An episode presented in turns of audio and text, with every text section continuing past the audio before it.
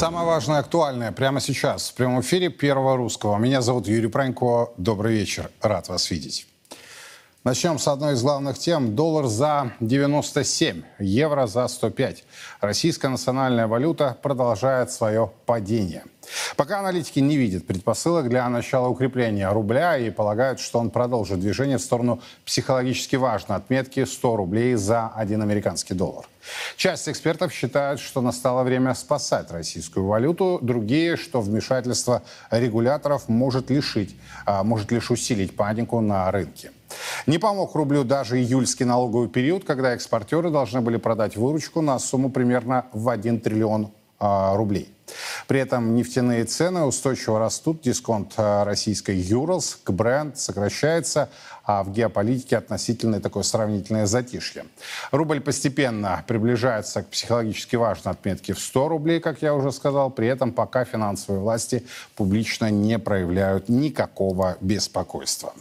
Но если мы сейчас с вами посмотрим на торговый терминал, что мы увидим? За один американский доллар сейчас дают 97 рублей 12 копеек, за э, евро 106 рублей 37 копеек. Юань стоит 13 рублей 41 копейка. Давайте разбирать тему, а, что дальше, почему, собственно, с начала года российская национальная валюта уже была девальвирована более чем на 30%, и почему Минфин и ЦБ заняли столь, ну, на мой взгляд, мягко говоря, неоднозначную позицию.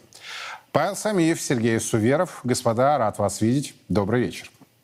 Добрый вечер. Да, добрый вечер. Давайте ваши рассуждения о том, почему, что, собственно, сейчас происходит. Вчера ходили тоже на 97, но потом резко откорректировались до 95, сегодня опять ушли вновь за 97. Какие факторы влияют, э, что является причиной вот этой продолжающейся девальвации? Давайте Павел, затем Сергей. Пожалуйста. Ну, нам в качестве причин э, называют ухудшение торгового баланса, да, собственно, это главное, то, что называет и Центральный банк, и Минфин, и говорят о том, что других причин нет. На самом деле мы понимаем, что, конечно, глобально сейчас э, другой торговый баланс, безусловно, чем э, в прошлом году, и ситуация в этом смысле действительно принципиально другая, потому что импорт восстановился в значительной степени, экспорт э, похуже, экспортная выручка, конечно, выглядит, но объяснить то, что происходит последние там, полтора-два месяца э, с курсом исключительно э, этим движением невозможно точно. Мы уже обсуждали как раз этот момент многократно, что, очевидно, есть другие факторы, которые, во-первых, влияют на курс вот именно в последнее время, и причем такие достаточно сильные, э, на такой сильную ослабление рубля. Первое. Второе, мы видим, что еще внутри дневная волатильность просто колоссальная, и вот эти колебания и движения там на 2-3 рубля туда-сюда в течение дня означает, что на рынке действительно такая ситуация, когда кто-то, крупные какие-то, опять же, игроки действительно могут влиять на эту динамику, и это, опять же, не объясняется фундаментальными такими вот макрофакторами точно. То есть есть разбалансировка рынка, и действительно э, спекулянты крупные, очевидно, тоже могут влиять на такое движение. Это вот второе.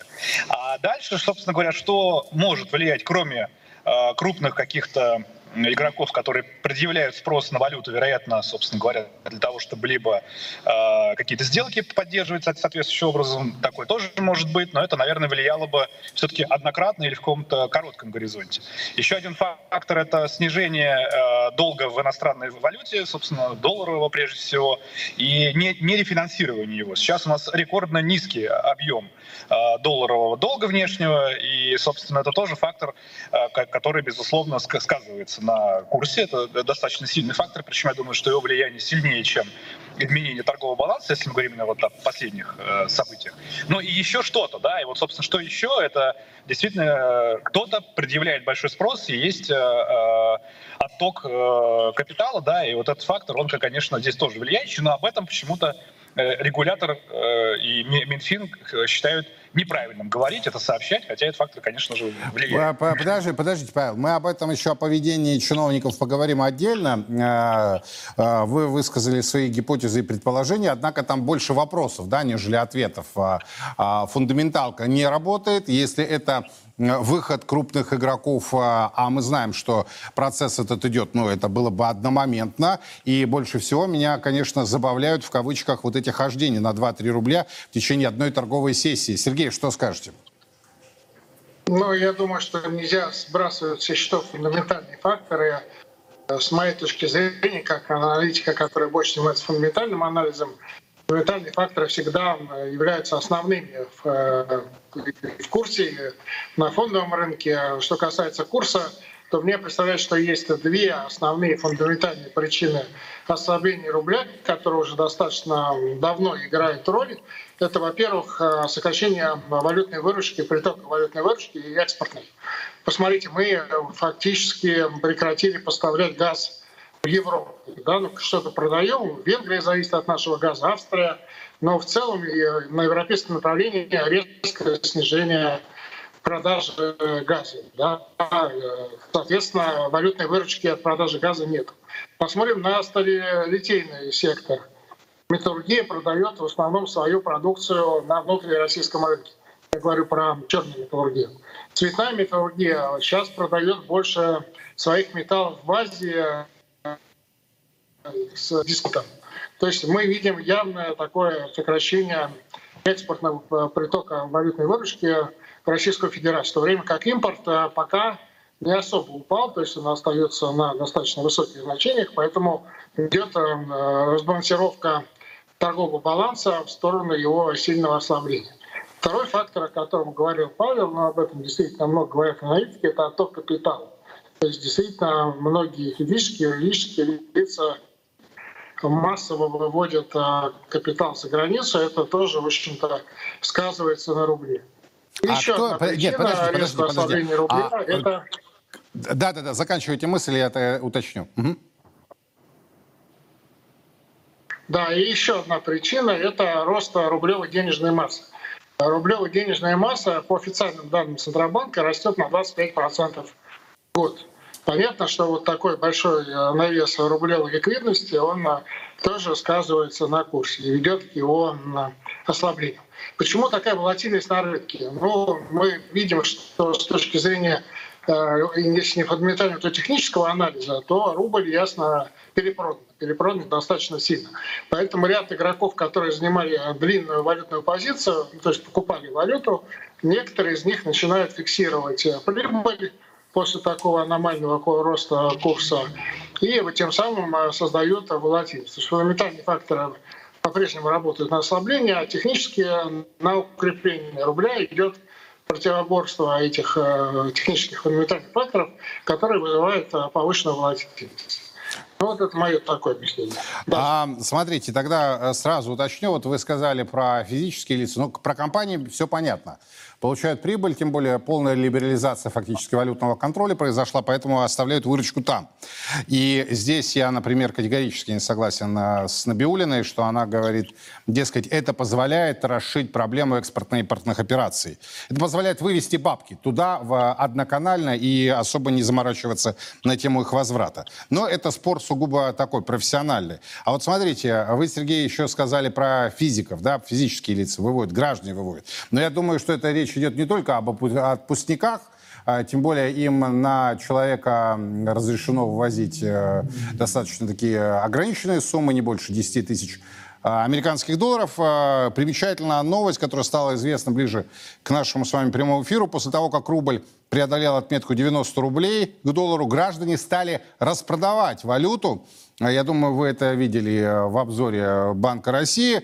Так вот, физики продали валюту на 44 миллиарда рублей после того, как вот э, увидели эту отметку в 90. Экспортеры при этом, напротив, сократили продажи валютной выручки, объем чистых продаж иностранной валюты крупнейшими экспортерами сократился на 1,6% до 7 э, до 6,9 миллиарда американских долларов. Я хочу уточнить, кто эти физические лица, Сергей, которые выводят деньги? Ну, смотрите, многие предприниматели, которые являются самозанятыми, индивидуальными предпринимателями, богатые топ-менеджеры, многие же покупают недвижимость за границу, правильно? Это, посмотрите на доску объявлений, там полно объявлений, купим а, для вас иностранную недвижимость. Покупка иностранной недвижимости это вот прямой вывод э, денег за границу. Многие открывают счета за границей, ну, такие богатые, состоятельные граждане, они открывают счета за границей, туда переводят э, собственные деньги, меняют рубли на валюты, туда тоже на эти счета открывают деньги. Ну, мы знаем, что много релакантов, которые тоже как-то должны, в общем, получать валюту они зарабатывают в России, переводят в том числе валюту за границу. Ну, то есть таких схем достаточно много.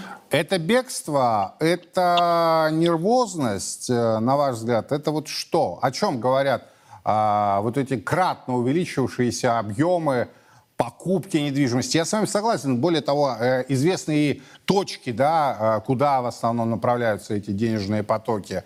Э, это истерика, это попытка хеджировать возможные и невозможные риски. Вот ваше рассуждение, Сергей, а потом Павел. Рост страновых рисков в отношении России, но ну, мы сами знаем сейчас социально-экономическую ситуацию, она непростая. Э, конечно, экономика, там ряд отраслей находится в хорошей форме по-прежнему, но, конечно, есть э, и риски определенные, которые выросли да, на фоне последних событий. Поэтому люди, естественно, на фоне этих событий пытаются как-то вывести деньги. Но их можно понять, наверное. Да, понять, э, хотя очень сложно. Там медом точно не намазано. Павел, что скажете? Ну, если говорить про как раз вот покупку зарубежной недвижимости, то, собственно, и раньше это было скорее как такой элемент действительно диверсификации потенциально вложения, либо это были вложения даже больше не как инвестиционные, а скорее там с целью, ну, по, по сути, там личного использования, то сейчас это прежде всего рассматривается как именно инвестиционные действительно вложения, ряд, э, ряд юрисдикций, скажем так, ряд регионов, которые выглядят привлекательно в этом смысле, они именно привлекают тем, что это возможность э, вложиться во что-то, что действительно не связано с рисками российского рынка, то есть действительно хеджирование в таком понимание нашего, э, э, наших рисков, нашего рынка. Да? Понятно, что здесь свои риски, они другие, но мы говорим все-таки про страны, которые не вводили никаких ограничений и не ущемляют, скажем так, российский капитал, даже если это капитал там, не крупного бизнеса и не крупных э, собственников, а даже там, условно, среднего класса. И вопрос здесь еще в том, что фактически любые другие альтернативы, они стали либо недоступны, либо настолько так токсичны, что, собственно, единственный вариант, скажем так, для многих э, людей, которые смотрят на разные способы, скажем так, вкладываться не в российские активы, это, по сути, э, недвижимость в нескольких странах, который выглядит как вот именно способ захеджировать российский риск в этом смысле, чтобы не вкладываться в активы а, в стране, но при этом не э, идти в активы токсичные, опасные, которые уже попали в какие-то ограничения, либо могут попасть под них. И вот, собственно, вариантов-то и нет особо, да, то есть это вот как раз и остается. Действительно, это так рассматривается, и для большинства покупок этот фактор является э, фактически главным сейчас. Э, и еще, наверное, вот важный момент, который я хотел обратить внимание уже, если вернуться опять к э, экспортерам и к экспортной выручке, да, мне кажется, мы вот это не обсуждаем, а это важный момент, потому что есть валютная выручка э, скажем так, в тех же дол- долларов, это же самое, или евро, да, и есть валютная выручка в других валютах. И этот фактор тоже достаточно существенно в этом плане влияет. Мы все знаем про проблемы, которые есть, например, в торговле с Индией, с рупиями. У нас несбалансированный баланс, скажем так, да, с э, торговли с Индией с точки зрения того, что э, избыточный объем э, поступлений как раз за поставки в Индию, прежде всего, нефти, ну, там другие товары тоже, но нефть, конечно, основной. И вот эта, эта разбалансировка, она тоже достаточно сильно влияет, потому что эти рупии, которые поступают, да, собственно, что, они выходят на валютный рынок и могут влиять? Нет, никак не влияют. Это экспортная выручка, да, валютная выручка, да. Но, собственно, этот фактор, он достаточно сильно влияет на то, что разбалансировка именно по этой причине происходит. Получается, что не так сильно, э, не так э, мощно э, там падает валютная выручка экспортная, да, и не так мощно вот этот дисбаланс в чистом виде торгового торгового баланса, как именно как бы по структуре это происходит. То есть mm-hmm. есть валюты, по которым мы не можем в них торговать в таком объеме, но они поступают в большом объеме, это экспортная валютная выручка, но это не дает эффекта, как раз, который могут влиять на курс. А, на ваш взгляд, Минфин и ЦБ пошли, ну, негласно, да, публично они об этом, конечно, не заявили, на уровень в 100, Или возможен разворот, и если да, то чем это может быть обусловлено? Давайте начнем с Сергея, а затем Павел. Ну, вы знаете, мы видим, э, ну, как бы рынок обсуждает, что власть, ну, и вы тоже сказали, Юрий, да, что власть достаточно спокойно пока смотрит на ослабление рубля, но оно имеет и определенные плюсы для бюджета. Мы видим, что, например, нефтегазовые доходы э, достигли таргета, в том числе благодаря девальвации рубля, то есть слабый рубль помогает бюджету.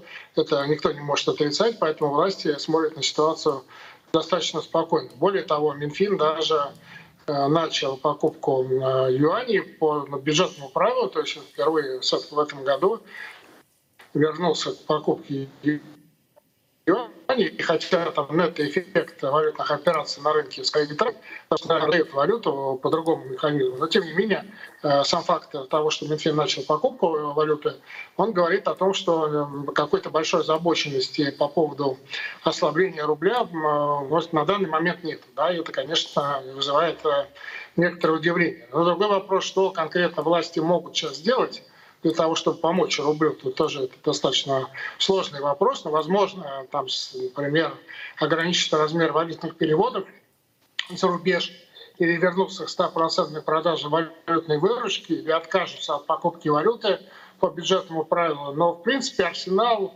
у властей, как, чтобы как-то помочь рублю, арсенал механизмов, а, на наш взгляд, не такой большой. Поэтому пока действительно то, что власти спокойно относятся к девальвации, это вызывает э, некоторое удивление. Да, потому что еще совсем недавно, я помню, на питерском форуме были заявления и Грефа, и Костина. Они все говорили, что рубль должен укрепиться. Это тогда еще 90 рублей, по-моему, было да, да, да, за да, доллар, а вербальная интервенция. Да? Но после этого курс э, ушел скорее к 100. То есть, получается, вербальные интервенции вот на тот момент были, но сейчас даже нет вербальных интервенций. Ну, как бы совершенно спокойствие. Это удивляет. Э, э, э, слово «удивляет» — это такая мягкая формулировка, потому что сегодня в 7 часов в сухом остатке я разберу тему наполнения бюджета. Да, балансировка, Сергей, я с вами согласен, происходит бюджетного э, госбюджета, однако рубль э, до девальвации, рубль после девальвации, его покупательная способность, э, мягко говоря, разная. И мы это с вами все прекрасно понимаем.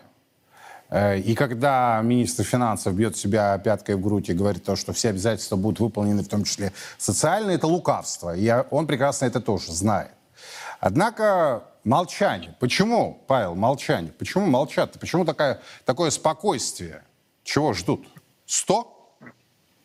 Но мы не знаем насчет спокойствия, потому что мы видим только, скажем так, внешние проявления. Нет, ну я говорю про публичную, конечно, составляющую. Публичную, да. Вот. Но на самом деле, если там брать э, вот два варианта, что было бы постоянное выражение без, без, обеспокоенности об этом, или даже какие-то э, высказывания, что мы сейчас будем с этим бороться и как-то остановим девальвацию, а при этом инструментов действительно маловато для того, чтобы это сделать, но они есть, но они могут оказаться не столь эффективны, чтобы прямо вот э, сдержать, скажем так, и эффективно удерживать курсы, и тем более, что это либо было бы затратно действительно, либо спекулянты могли как раз на этом тоже э, начать играть. И мы знаем примеры, которые были в истории, когда как раз-таки монетарные власти пытаются сдерживать э, движение такой курса, а спекулянты на этом еще больше только зарабатывают и еще больше раскачивают ситуацию. Поэтому здесь тоже такой момент, он сложный, грубо говоря. Да? Если бы наши монетарные власти начали бы наоборот высказывать сейчас сильно, сильно какой-то обеспокоенности, действовать, может быть, активнее, это могло бы сыграть не факт, что положительную роль. Это первое. Второе, э, насчет психологических рубежей. Действительно, здесь вот 100, наверное, это такой очень-очень существенный психологический, прежде всего, рубеж, потому что не столько э, сама само движение сейчас курса и вот, э, ослабление рубля может э, в широком смысле сыграть негативную роль с точки зрения восприятия населения, сколько переход через какую-то вот эту отметку. Вот 100 — это действительно такая планка, после которой э, уже вопросов у, у людей будет больше, даже, э, грубо говоря, остановка на 99 и разворот, да, это совершенно другая ситуация, чем там 100, 101 рубль, например. И вот здесь можно было бы ожидать каких-то принятий решений. Продажа экспортной выручки, наверное, очевидная в большей степени, чем ограничительные меры и лимитирование переводов и так далее. То есть, наверное, продажа выручки — это более-более э, такой разумный, очевидный здесь э, путь. Это первое. Второе, но все-таки, зная а, полностью картину, понимая, что происходит, в том числе крупными игроками на рынке, можно было бы предположить, что, может быть, здесь э, могли бы быть действия, которые, если это понятно, кто это еще э, достаточно какой-то оказывает влияние на рынок, э, но тут уже может быть какой-то ручной, скажем так, управление. Но это так, в качестве, может быть, фантазии. Да? А вот продажа экспортной выручки, это, это, наверное, очевидный путь. Но здесь надо сказать, что Центральный банк же недавно, опять же, заявил, что, в общем-то, любое движение курса приемлемо. То есть все-таки, да, понятно, что есть психологический рубеж, но вроде как его и нет, да, с точки зрения именно вот... Но все прекрасно понимают, что он есть. Он есть. Да, все, он есть, да. Но заявление такое, что на самом деле как будто его нет. И э, мы э, таргетируем только инфляцию, да, то есть это же было сказано, это достаточно уже, э, ну, такое жесткое, скажем так, заявление, которое означает, что, в принципе, если не получится удержать, например, там, но до 100, то это не является провалом там ДКП и валютной... Но они не смогут, понимаете, при девальвации в 30% а, с начала года, о, о каком таргете в 4% по инфляции может идти речь? Но это тоже на кого это рассчитаны все эти разговоры? Что люди не знают, люди не понимают, что они несут, как они несут, в какой последовательности и так далее. Павел, при сотне за бакс не будет инфляции в 4% будет повышаться, значит, в таком случае. Или нас, э, конечно же, у нас, может быть, ролевая модель такая возникла, это Турция. Э, может быть, так можно считать, да, потому что, в принципе, Турция живет э, в условиях ну, примерно там таких же темпов девальвации, даже сильнее по лире уже достаточно долгое время, и даже какой-то период не, повышая ставку, даже наоборот снижая ставку. А девальвация там вот а, таких масштабов даже у нас а, еще пока не так. И тем не менее, сказать, что турецкая экономика находится в кризисе из-за этого, нельзя. Сказать, что паника там, вкладчиков и населения по поводу валютных рисков и э, утеряно доверие к турецкой лире не, нельзя. То есть это такой тоже момент, не одно, опять же, неоднозначный. Очень интересный, кстати, пример Турции. Да, не сказать, что он прям вот позитивный, но он интересный. Вот, э, вот по последних двух-трех лет э, в этом плане, может быть, у нас что-то похожее происходит. Может быть. Спасибо большое. Сергей Суверов, Павел Самиев были у нас на прямой связи. Э, вообще, вот смотрите, какая э, ситуация у нас сложилась. С одной стороны, девальвация, с другой стороны, фактическое бегство. Бегство уже не только элитарного э, гламурятника, но и представителей, скажем так, среднего класса, нервозность, э, люди не понимают, что завтра будет, что будет послезавтра, как вести свой бизнес, стоит ли его развивать или стоит э, приобрести иностранную недвижимость. Это ненормальная ситуация с точки зрения развития экономики. Ни о каком развитии не может идти речь э, в подобных обстоятельствах. Невозможно при девальвации в 30% э, разрабатывать стратегическое планирование на 5, на 10, 15 лет. И вот э, была затронута тема э, бизнеса по поводу экспортной выручки. Слушайте, давайте закончим эти все дискуссии. Мы находимся в неординарной ситуации. Знаете, где эта выручка? В том числе в баксах и в евро. В банках недружественных стран. И это тоже хорошо известно. И кто тогда лукает перед кем? Зачем все эти э, громкие заявления, решения? Они там, эти бабки оседают. Это все законно, ничего не нарушается. Решение о стопроцентной продаже валютной выручки де-факто было за минувший год э, приостановлено. И Минфин с ЦБ приложили максимум усилий к тому, чтобы этого добиться. И по поводу девальвации с точки зрения наполнения госбюджета. Я уже сказал, в 7 часов будем разбирать в сухом остатке. Но это лукавство. Не надо бить себя пяткой в грудь, вы выполняете, дескать, все обязательства, в том числе социальные. Вы стоимость денег, у денег есть стоимость. Так вот, рубль до девальвации, рубль после девальвации – разная покупательная способность. Это разные деньги. Вот и все. И э, самое мягкое, что можно в этой ситуации сказать, хрен редьки не слаще, потому что что толку вы выполните это социальное обязательство, если на 30% как минимум обесценились данные деньги. А на самом деле больше, потому что потребительская инфляция выше, чем данные Росстата. И вот как раз к ней мы сейчас с вами и перейдем буквально через секунду. Вот, кстати, очень интересный момент. Мы говорим физики, физики о том, что вот они продают, покупают недвижимость за рубежом. Физики вновь у нас э, с банками установили рекордный показатель, новый рекорд по выдаче розничных кредитов. За июль объем выданных кредитов превысил полтора триллиона рублей что в 1,8 раза выше показателя годовой давности, если мы сравниваем год к году. При этом наибольшие темпы роста и рекордные значения демонстрируют сегменты автокредитования и посткредитования на фоне отложенного спроса клиентов. Вместе с тем сегмент кредитов наличными стагнирует, в том числе в условиях жестких мер ЦБ по сдерживанию роста рынка необеспеченного кредитования. Кстати, по оценке экономистов, ослабление рубля на 30% с начала года добавит к инфляции 1,5-3 процентных пункта. Прогноз годовой инфляции Центра развития высшей школы экономики повышен до 6%, ставки ЦБ до 10% к концу года. Сам Центробанк оценивает эффект скромнее, плюс 0,5-0,6 процентных пункта к инфляции при ослаблении курса на 10%. Ну, собственно, это перекликается с данными вышки – и вот эти данные по э, Центробанка, то есть если на 10%, по полпроцента плюс инфляции, полтора как раз вот, э, но у высшей школы экономики, у Центра развития, там показатели э, до 3%. Вообще, конечно, мне забавно даже озвучивать все эти цифры, потому что люди, когда приходят в супермаркеты, в магазины, просто оплачивают э, те или иные товары и услуги, они видят не полтора процента роста, не три процента роста, не пять процентов роста. Они порой видят это кратное увеличение. Почему девальвация, нынешняя девальвация рубля не вызывает у финансовых властей, у тех, кто отвечает за социальную сферу, вот этого трепета? А, ведь мы фактически говорим о предстоящем взлете инфляции. Василий Колташов, Лазарь Бадалов. Господа, добрый вечер. Добрый вечер. Рад вас видеть. Что скажете по этому поводу? То есть обвал рубля – это же взлет инфляции. Даже ЦБ так скромно замечает, что по полпроцента после ослабления на 10% они это прогнозируют. Но на самом деле ведь цифры будут куда хлеще, куда выше. Давайте Лазарь, затем Василий. Ваше мнение?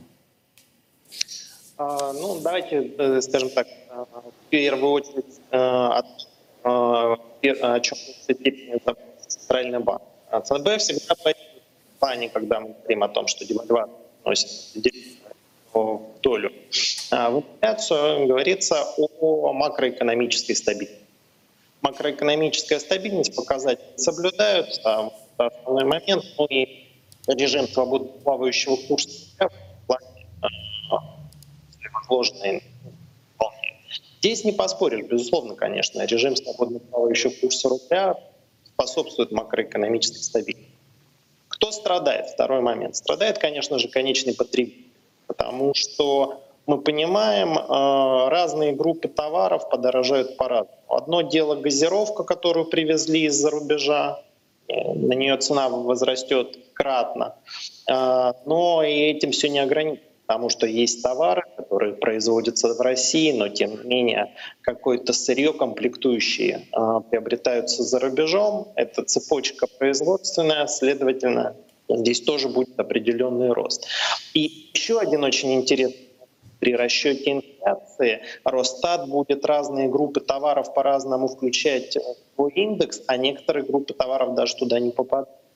И от дела, э, как подорожает э, стоимость бытовой техники, например, да, или как подорожают автомобили.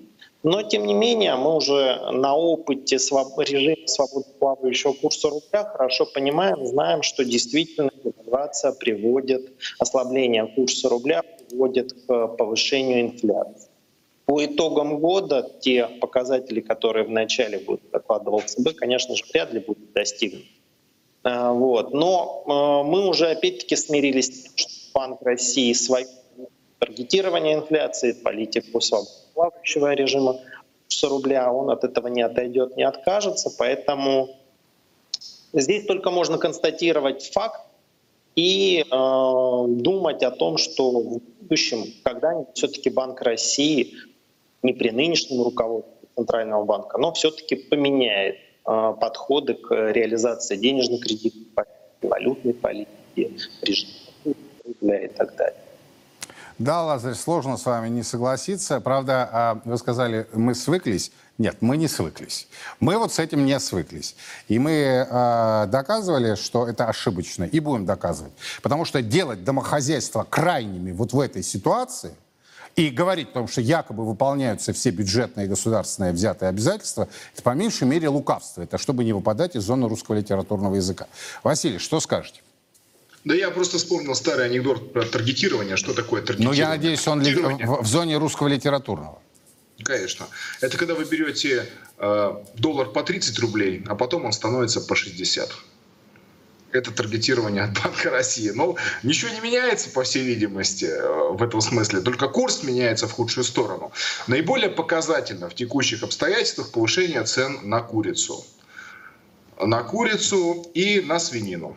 Вот эти два показателя, которые за последнюю неделю взволновали многих, потому что люди увидели ценники, аналитики увидели вопросы, как бы динамику. И получается следующее, что удар по спросу в результате продолжающейся примерно год перманентной девальвации рубля э, таки является очень серьезным.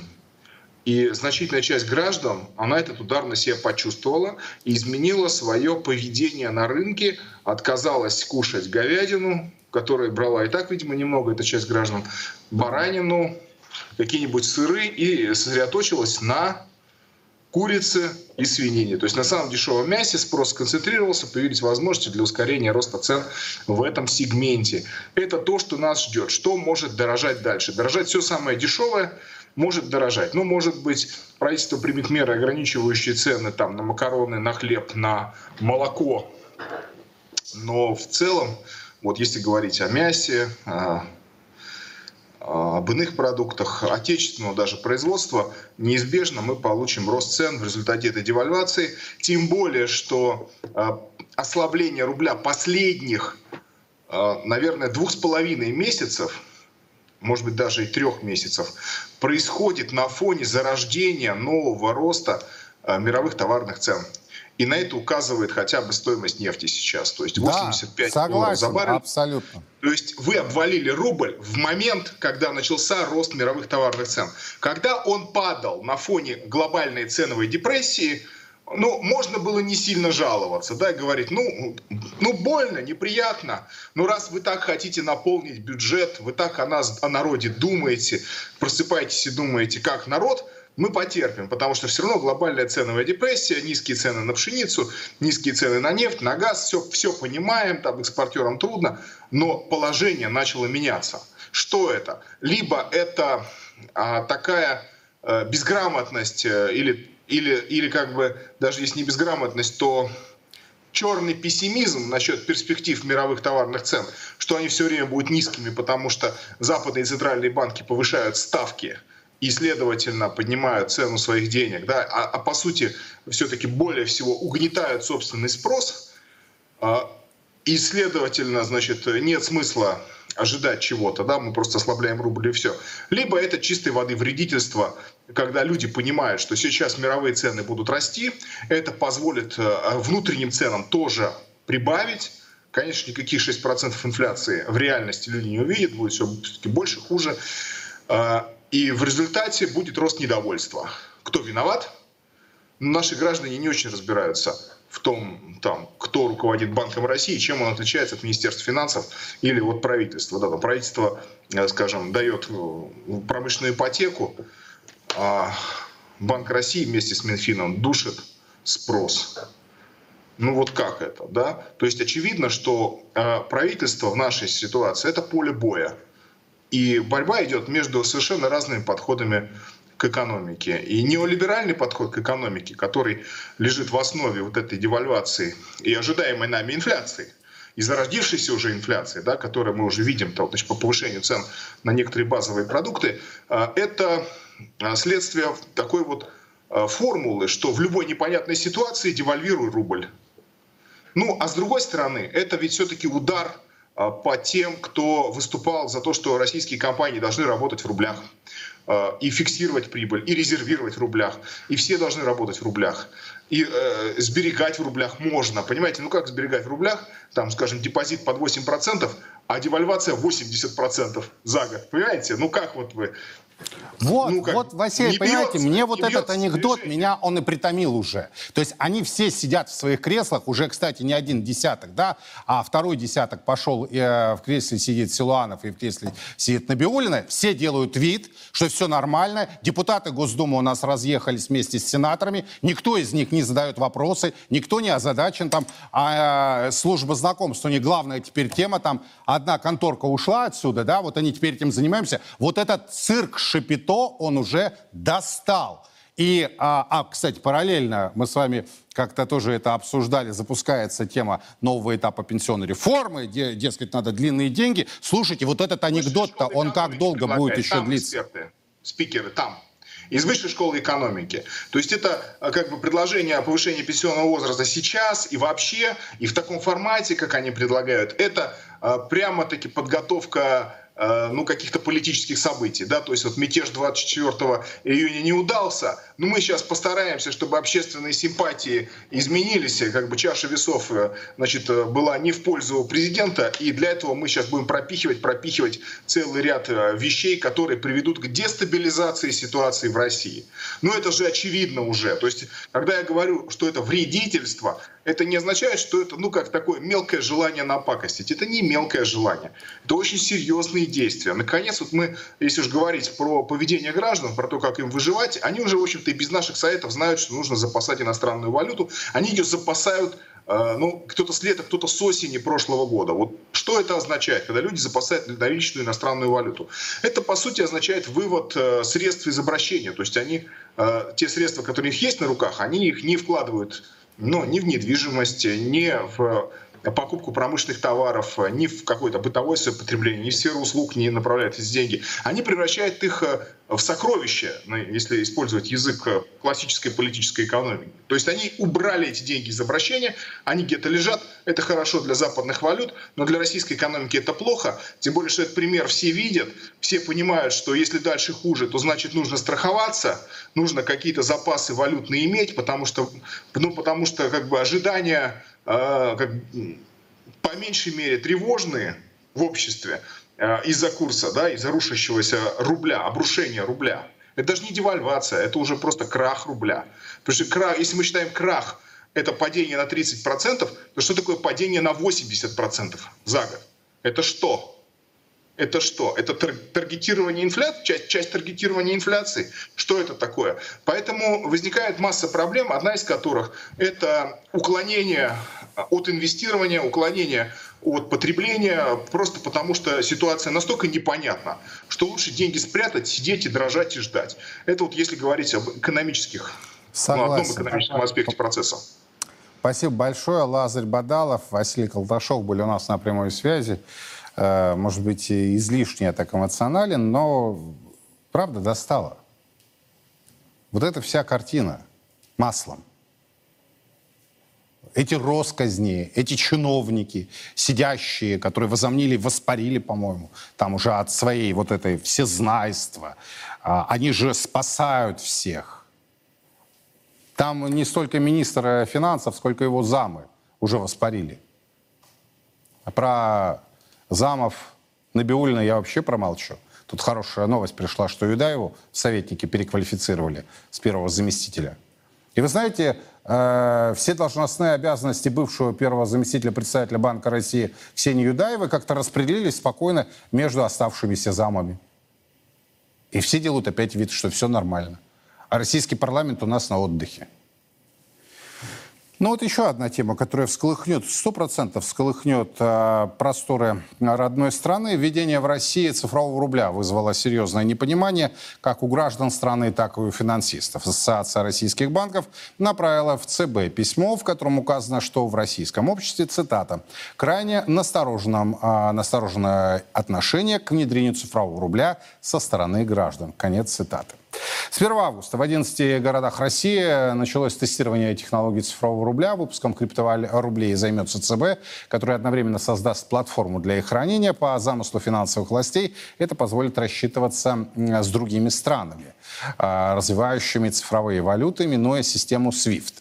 Что касается населения, то, как допустила первый зампред э, ЦБ Ольга Скоробогатова, граждане получат возможность, цитата, открывать кошельки, получать цифровые рубли и использовать их на горизонте 2025-2027 годов. Конец цитаты. Однако банкиры задаются вопросом. Например, будут ли они обязаны становиться участниками платформы и что в таком случае им надо изменить в своей инфраструктуре? Или что представляет собой цифровой рубль с правовой точки зрения? В Гражданском кодексе России он отнесен к безналичным денежным средствам, а регулятор называет его, цитата, третьей формой рубля. Очевидно, что широта трактования чревата рисками для пользователей и отсутствием четких гарантий. Александр Лежава, Игорь Шнуренко ко мне присоединяются. Господа, добрый вечер. Добрый вечер. Добрый вечер. Мы с вами обсуждали это на Царьграде, это внедрение. И вот неожиданно Ассоциация российских банков поставила вопросы, которые также а, задавало общество. Банк России до сих пор не ответил. Не знаю, ответят они на поставленные вопросы или нет. Наверное, им сложно все-таки проигнорировать своих же коллег-подопечных банкиров. Однако возникает э, действительно ряд, я бы сказал, даже конгломерат вопросов о том, какие гарантии, какие риски, что есть все-таки третья форма рубля или безналичные денежные средства. Мягко говоря, разноголосица нет. Игорь, ваше мнение? А, ну тут я бы хотел обратить внимание на один аспект, который, э, мимо которого в обсуждении этой темы проходит стороной обычно.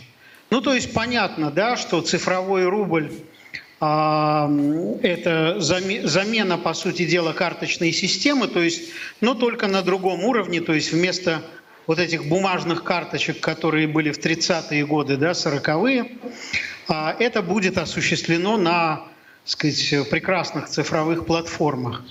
Но, э, э, который, то есть и вы сможете покупать ровно столько, сколько вам как бы отпущено по статусу и так далее. Но тут еще вот такой вопрос. Очень часто говорят, и причем вроде как уважаемые люди, о том, что э, цифровой рубль позволит якобы от, обходить санкции, и что он никак не связан с международной системой, которая запускается Банком международных расчетов в Базеле, которая разрабатывается уже там давно.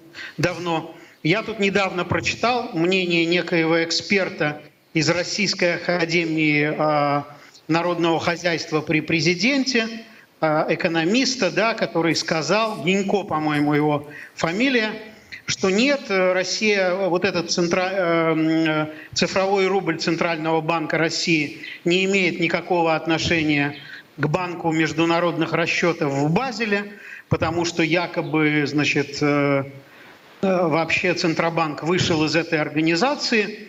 Ну вот я просто посмотрел на сайте Центробанка Российской Федерации.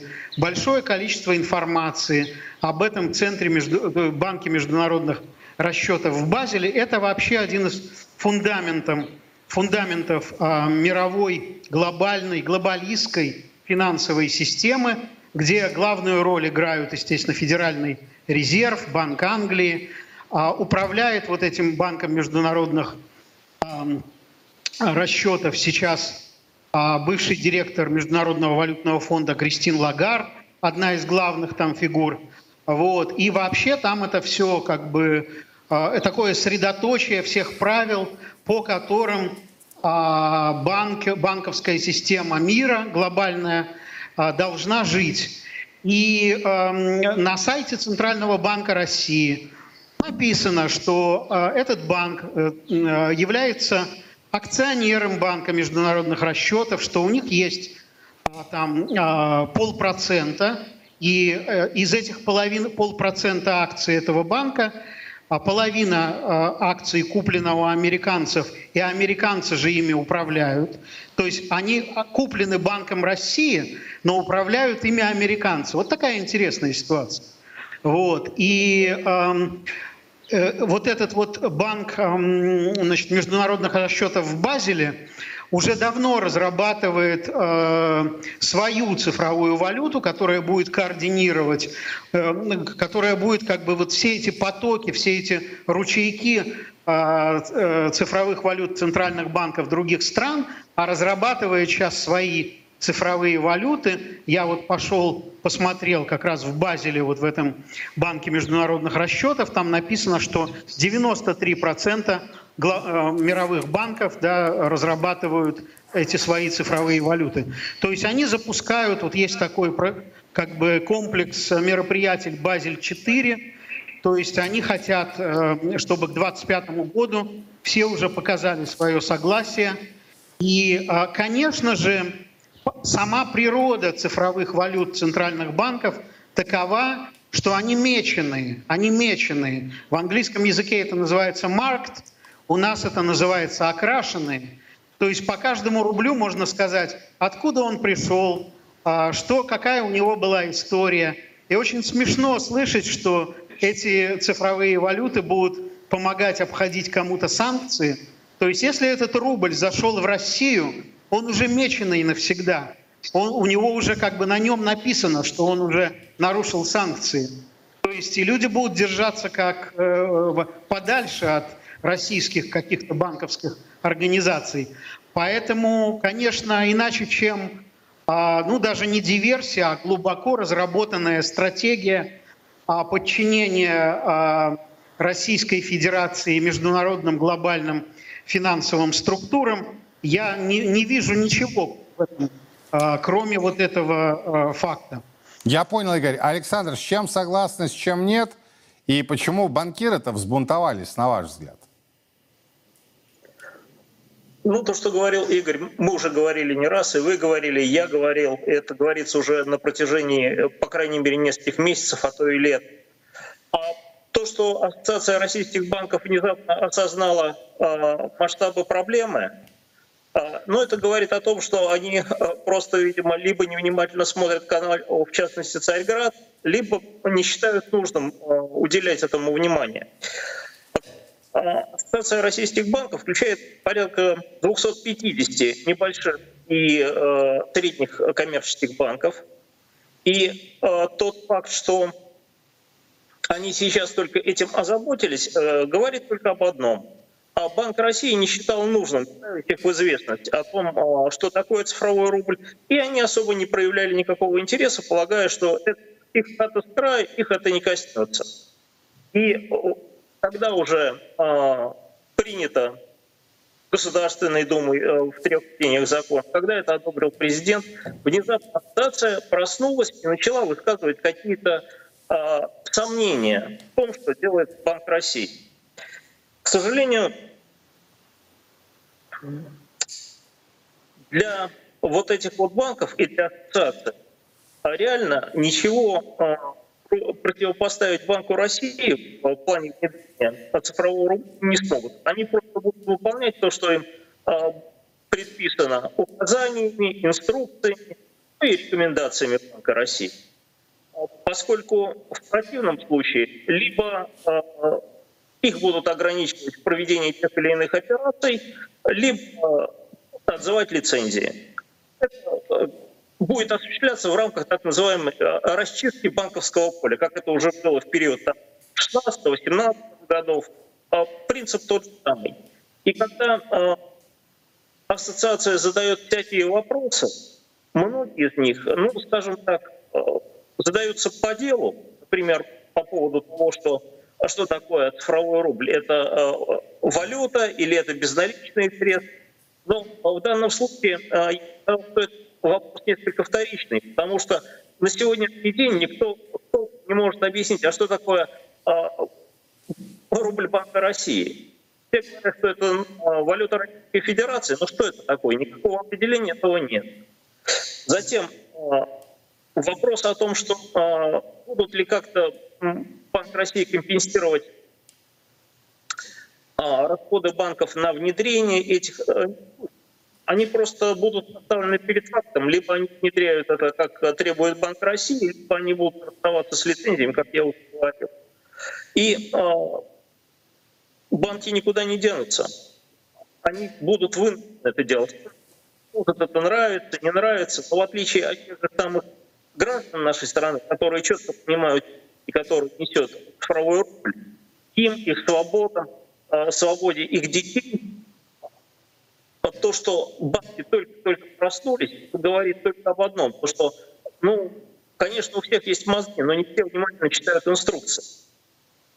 Я бы так сказал. Я понял, а. спасибо. Спасибо большое. Александр Лежава и Игорь Шнуренко были у нас на прямой связи. В общем-то, может быть так достаточно жестко, но фактологически выверено, на мой взгляд. Ситуация действительно очень серьезная, и э, с одной стороны, меня порадовали члены Ассоциации российских банков. Кстати, эта ассоциация в свое время вступала уже в такие публичные дискуссии с госпожой Набиулиной а, на съезде АРБ, когда вот э, господин Лежава сегодня вспомнил зачистку банковского сектора. Мы это тогда назвали ураган Эльвира.